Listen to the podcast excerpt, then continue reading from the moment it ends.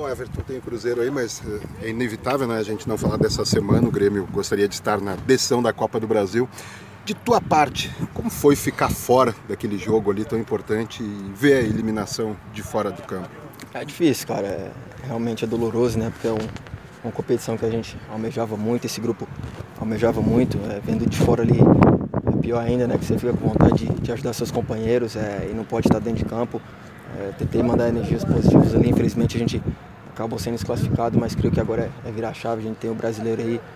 É, futebol tem disso, né? A cada três dias você tem a oportunidade de, estar se recuperando de, de, pancadas que você leva durante, durante o ano, né? E eu creio que a gente é, virar chave agora, mudar, porque o brasileiro a gente precisa é, brigar na, na parte lá de cima e a gente precisa somar o maior número de pontos possível.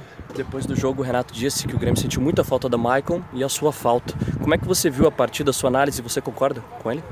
Cara, é mais questão de entrosamento, né? Porque a equipe do Atlético fez um, um, grande jogo, né? Creio que eles tiveram uma proposta de, de pressionar desde o início conseguiram é, fazer isso, né? Então creio que é mais questão de entrosamento mesmo, é, talvez um pouco mais experiência por já ter jogado é, essa competição, já ter sido campeão.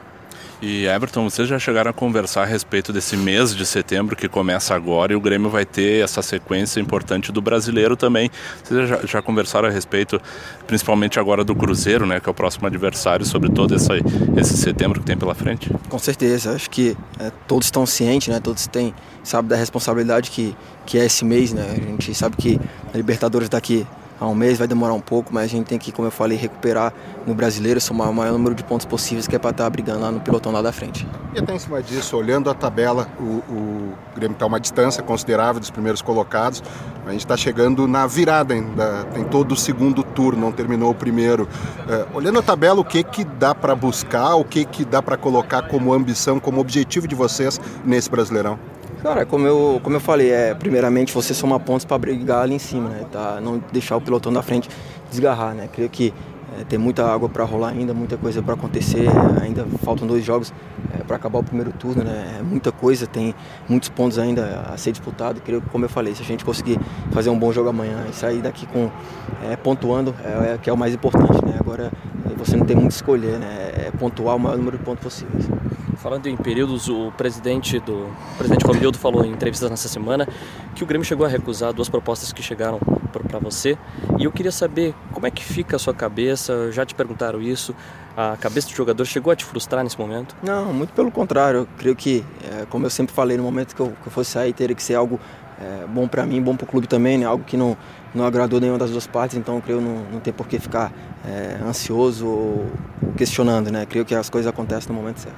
E não tem como não perguntar também, Everton, sobre a seleção brasileira, né? Como é que tu tá vendo essa volta, o retorno do Neymar, teoricamente numa posição que seria a tua, que tu supriu de uma maneira é, excelente aí na Copa América? Cara, é, acho que eu pude me preparar bem, né, e fazer um bom trabalho durante a ausência dele, né, mas creio que é um, um jogador de uma qualidade é, indispensável mesmo, é algo, é um cara que é uma, um líder técnico, né, talvez a nossa maior qualidade técnica é, dentro do Brasil, né, dentro da seleção, e creio que ele, que ele possa dar a volta por cima aí e mostrar o que ele sabe.